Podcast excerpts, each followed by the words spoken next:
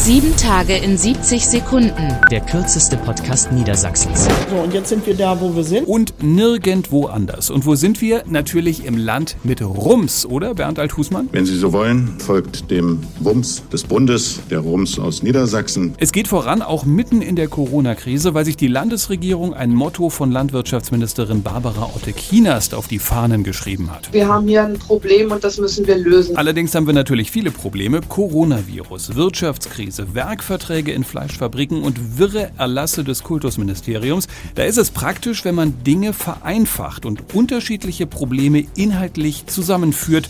So macht das der FDP-Politiker Björn Försterling. Man hat schon ein Stück weit die Vermutung, dass gerade die Lehrkräfte sowas sind wie Schlachthofmitarbeiter der Bildungspolitik, wo Herr Tonne wie Herr Tönnies spart. SPD-Fraktionschefin Johanne Modder wiederum meint, Ich glaube nicht daran, dass man durch Selbstverpflichtungen zu wirklichen Veränderungen kommt. Modder meinte natürlich Tönnies, aber man könnte auch Tonne meinen. Schließlich nimmt der Kultusminister den Lehrern alles weg mit seinen Erlassen. Das bedeutet, dass sie faktisch keine Sommerferien haben und das, obwohl sie auch schon keine Osterferien hatten. Ich glaube, dass es hier an einer Stelle jetzt ist, wo wir das nicht weiter zulassen können. Sieben Tage in 70 Sekunden. Mehr Infos auf www.rundblick-niedersachsen.de